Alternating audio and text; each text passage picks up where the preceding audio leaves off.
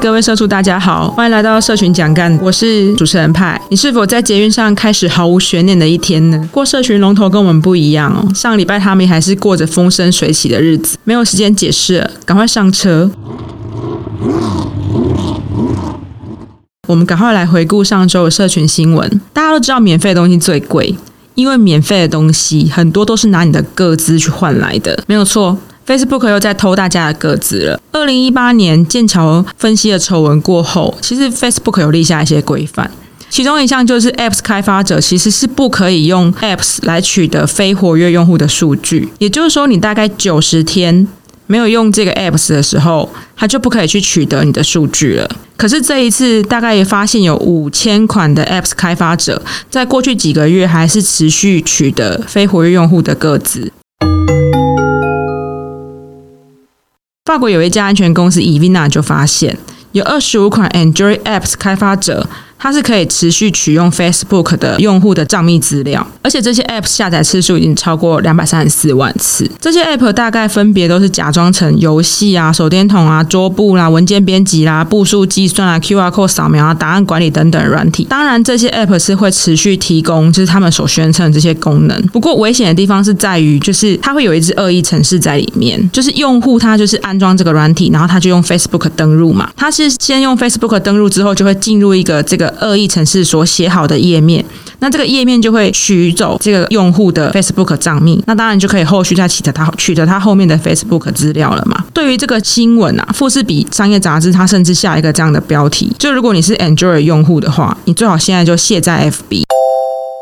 富士比杂志的说法好像只有 Android 用户的各自出问题，其实 iOS 也是，iOS 用户是被抖音窃用。身为 Android 用户，我我觉得我上当的 apps 好像会比 iOS 上当的人要显摆一点。治安专家们是透过 iOS 十四的系统安全通知，发现抖音哦、Microsoft Teams 等多款第三方 Apps 是在使用者不知情的情况下，持续偷看跟读取 iPhone 的剪贴簿内容。Yeah, baby. 所谓剪贴簿内容，就是你复制贴上这些东西，包括你复制贴上的密码、你的信用卡资讯，或是你的一些文章、文字等等。Emojipedia 的执行长 Jeremy Burge 他自己也有在 Twitter 上传一个影片，他的 Twitter 是各账那边上传一个影片，就是他呃用 iOS 十四开启抖音的时候，然后这个系统就不断的提醒他，抖音大概每隔几秒就开始在读取它的剪贴簿功能。这样子的抖音在今年其实打进了 Brand Z 的百大平台排行榜。抖音跟每日头条啊、西瓜视频啊、内涵这些爆红馆 App 都一样，属于一中国一家叫做字节跳动的公司。呃，路透社曾经在二零二零年五月的时候，用股权交易价格去推算，大概那个节跳动这家公司的市值是超过一千到一千四百亿美元之间。另外，还有一家调查研究机构 Sensor Tower，它的数据也显示，抖音 iOS 跟 Android 下加起来，抖音在全球的下载量是超过二十。一次，因为治安疑虑的关系，印度政府在上个礼拜，也就是六月二十九号宣布，就是它禁止包含抖音啊、微信在内的五十九款中国应用程式。那这个动作当然对字节跳动带来了很大的损失。根据中国媒体报道，过去几年字节跳动是持续在印度大力投资的。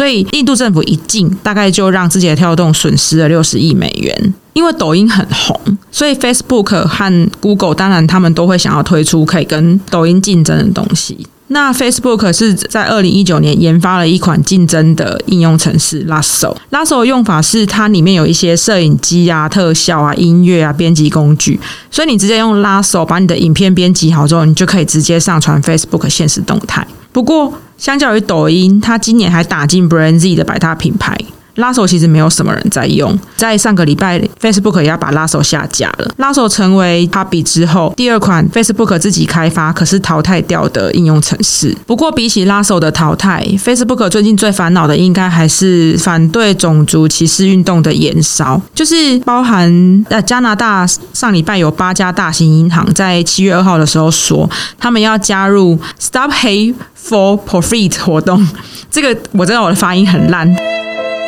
但是我短期之内真的没有办法改善这件事情，而且这个单字真的是有点难念。我直接念中文，它意思就是停止用仇恨盈利这件这件事情。这个是大概是之前。包含就是可口可乐、Adidas、还有 Puma、还有星巴克在内，大概四百家公司，他们停止在 Facebook 投放广告，因为他们习惯用这样的动作来要求 Facebook 这个社群龙头，在那个社群上的一些种族主义啊、其他仇恨言论的贴文，Facebook 可以采取更高的管制。这礼拜上礼拜又加入了那个加拿大的八间银行，包含加拿大皇家银行啊、加拿大枫叶银行等等。那其实魁北克政府也在七月的时候暂停所有在 Facebook 上的广告。我其实也很想要在 Facebook 上停止投放广告。我本身是一个数位行销啦，我其实真的也很想在 Facebook 上停止所有投放广告。不过不是因为我支持，就是就是种族歧视的改善，是因为六月中的时候 Facebook 的那个触及率又砍了一次，现在自然触及率大概千分之五吧。我真的很不想要被 Facebook 宰制。不过，Facebook 对广告的宰制又有新的发展，就是他最近又想要讲到一些新招来影响了人类的选举行为。去年 Facebook 是政治类型的广告，你要投放的话，它会显示你的投放单位。今年的六月十七的时候，主克博士公布说，那脸书公司会在今年七月跟十一月在 Facebook、Instagram 就是推出所谓的投票资讯中心。那这些资讯中心就是会出现一些如，就是让看到你要如何投票，或者是你要去哪里投票这些详细的。资讯，然后主克博士他表示说，他想要用这些动态墙来 push 大家，就是去投票。根据统计，美国大概有一点六亿的人是透过社交平台来获取投票资讯的，所以他们希望就是帮助大概四百万人，在今年开始是手头足，在今年开始就是注册投票。不过，我觉得主克博显然就是觉得他对选举行为影响力还不够，所以在上个礼拜的七月三号，他又表示说，他想要在二零二零美国大选之前推出一个新的功能，就是可以关闭政治广告，就是说你是 Facebook 用户，你可以自由选择你要不要关闭平台上的政治广告投放。我看完这件事情之后，我忽然想起来，就是上礼也是上礼拜，英国政府就是提倡要就是用新的，他们要产出新的东西来消灭谷歌跟 Facebook 在呃广告市场上的宰制力。我真的觉得这是我第一次羡慕一个把食物做这么难吃的一个国家。但是 Facebook 也不是都是一直在做坏事，就是呃，香港政府就是有向那个 Facebook 申诉，希望 Facebook 就是可以管理社群平台上出现的“光复香港时代革命”这一类的港独口号。那 Facebook 是拒绝的，嗯，Facebook 是说他们会尽量拒绝政府一些违反人权法的移除内容请求。那同时在台湾，Facebook 其实也有展示他打击不实讯息的决定。呃，之前 Facebook 有跟台湾事实查核中心合作，所以在上礼拜他是宣布，就是他要扩大第三方事实查证计划。所以除了原本的台湾事实查核中心，Facebook 又跟那个 MyGoPen 合作，想要强化事实查证的机制。同时，就是呃，如果你你要在 Facebook 上分享超过九十天的新闻，Facebook 会提醒你，这其实已经是旧闻了。不过，如果你要持续分享这个旧闻，Facebook 是不会干涉的。关于新闻的这个部分，我突然想起来，其实也是在上个礼拜，苹果日报就是取消了付费订阅制度，同时也是在上个礼拜，Facebook 有就是宣布说，不管是 Facebook 还是 Instagram，它的河道上就所谓的涂鸦墙，就是会添加鼓励人们佩戴口罩的警示用语。那这个警示用语就是你可以直接连接到武汉肺炎的资讯中心，让就是用户们可以更直觉的获取更多关于武汉肺炎的防疫讯息。另外就是 Facebook 跟 Instagram 要有在计划推出一个新的功能，现在在测试，就是现实动态。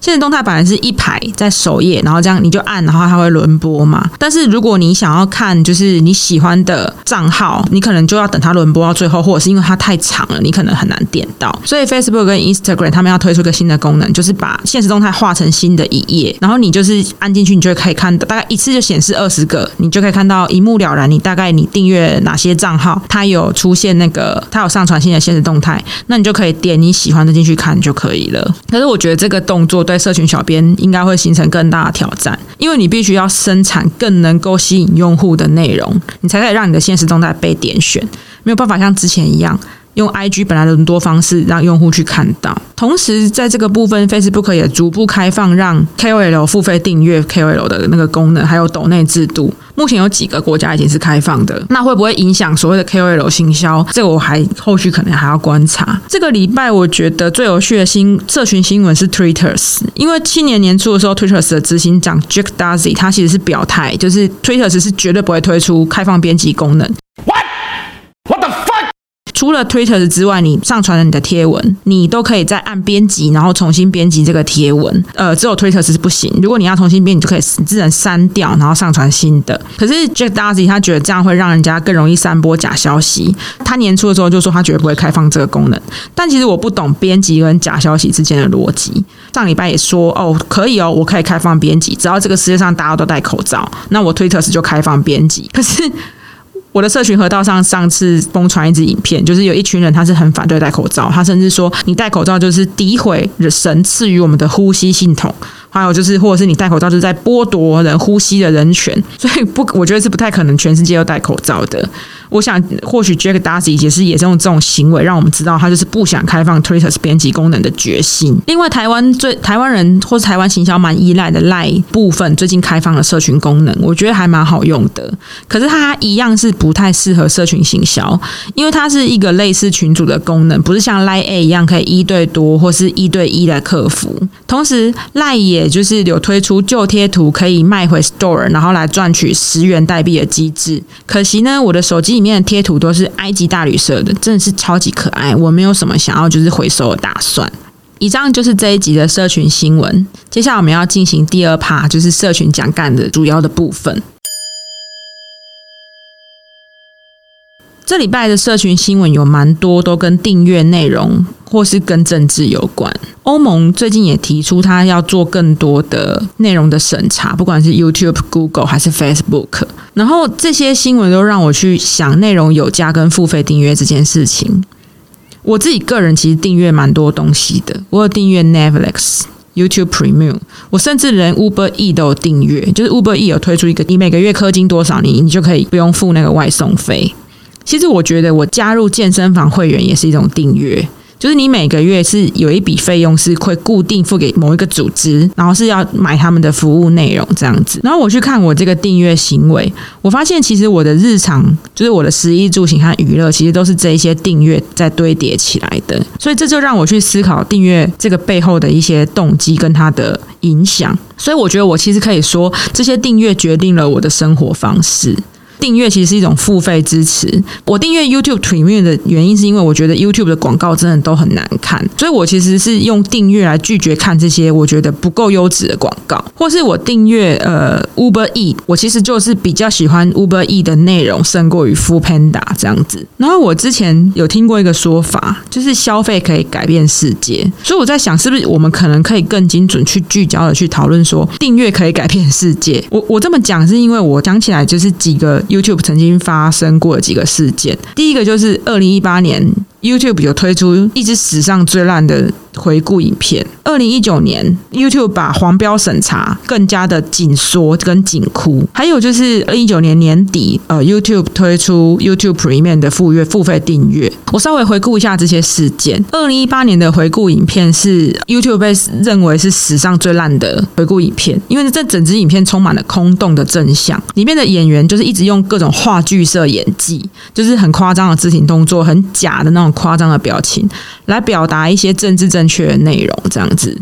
这我看这支影片的时候，我真的一直想到我小时候去看那个春晖社。那春晖社就是可能教官指导他们拍一些反毒影片，就是我在我就想到我那时候看，我觉得这支这支回顾影片跟我当时看这个反毒剧场是一样的尴尬。其实 YouTube 后面有很强大的资料库，所以他不可能不知道他做这个影片是不是符合观众的喜好。所以，呃，社群观察家是普遍认为说，这支二零一八年的回顾影片是要讨好广告商这样子。那二零一九年的黄标事件是另外一件事，就是在二零一七年的时候，YouTube 有推出一个所谓的去收益化，如果你的影片是有争议性的，那你就不可以。因为这支影片分润。在二零一八年，他也推出一个合作伙伴支持计划。那这两个计划在二零一九年的时候，忽然审查非常变得非常严格。那我们台湾也有发现嘛，就是瓜吉跟志奇这样这些做议题的创作者，他们就会出现非常非常多的黄标。二零一九年年底的时候，YouTube 又推出了 Premium，就是付费，你就可以不用看到广告，然后你也可以屏蔽，但你还是可以听 YouTube 的内容。YouTube 是推出 You YouTube Premium 这个付费机制啊，就如果你有订阅 YouTube Premium 的话。你就可以就是屏蔽的时候还是可以听 YouTube 的内容，然后你也不会就是看到广告。呃，社群观察家是普遍认为说 YouTube 推出这些内容是因为要对付广，就是摆脱广告商的控制这样子。那当然就是黄标事件过后，很多 KOL 也有推出推出所谓的会员订阅，然后希望你用订阅来支持他们产出一些内容这样子。我在想的事情是，这些订阅如果可以让我们所摆脱所谓广告商的控制。就让我想到所谓一些 NGO 的会员捐款，因为其实 NGO 有些会员捐款，它也是每个月你大概要付给他多少，然后就成为他的会员。NGO 的存在其实是要协助社会来监督政府，可是最近我们可以发现很多讨论，就是某一些 NGO 组织好像就变成政府的侧翼。当然，我觉得很多时候可能这个 NGO 它的理念跟当时的执政党的价值理念可能是很接近的。其实我们也可以注意到，其实很多 NGO 它的资金来源不足。他必须要申请政府补助，那这个结构其实就很像政府变成了最大的广告商。那这些 NGO 由于需要广告政府这个广告商的 sponsor，他们当然会内化审查自己所生产的内容。所以，如果我们希望这些 NGO 可以发挥我们期待的功能，就是监督政府的话，是不是就跟我们订阅 Premium 一样？可能我就固定氪金订阅这些 NGO，让这些组织可以摆脱政府的审查，让社会变得更加多元，也就是变成我这个订阅者想要的样子。我们常说钱没有不见，它只是变成你喜欢的样子。就我自己从这礼拜的社群新闻想到的事情是，或许订阅 NGO 也是把钱变成我喜欢的社会的样子，让这个社会有更多多元的声音跟产出。可是我自己是发现，台湾社会对于固定氪金给 NGO 或是固定氪氪金给 NPO 的观念还蛮有趣的。就是比如说最近杀警案出现后，其实大家都会希望精神疾病患者可以受到更好的照顾，或是更好的监控，让社会更加的安全。可是台湾社会却不是那么愿意固定氪金给社工去做这件事情。或是台湾社会不会希望我氪金给社工之后，社工拿这笔钱去租一个更好的办公室，然后社工就会有更充分的心力形成社会的支持系统或是社会安全网。今天是第一集，内容比较简单，所以如果可以的话，其实我会希望你到我的 IG 到这一集的贴文下面，告诉我你是第有固定订阅哪些组织或对象，或者你固定氪金给组织或对象。例如，像我有一个朋友，他可能就是有订阅直播组。他每个月都会氪金给他一个火箭，那其实我觉得这也是一种订阅，也很有趣。好了，其实我讲那么多，可能是希望大家懂内我啦。如果你懂内社群学的话，我也可以变成你喜欢的样子。那今天社群讲干就在这边，大家可以开始想中午要吃什么了。拜拜。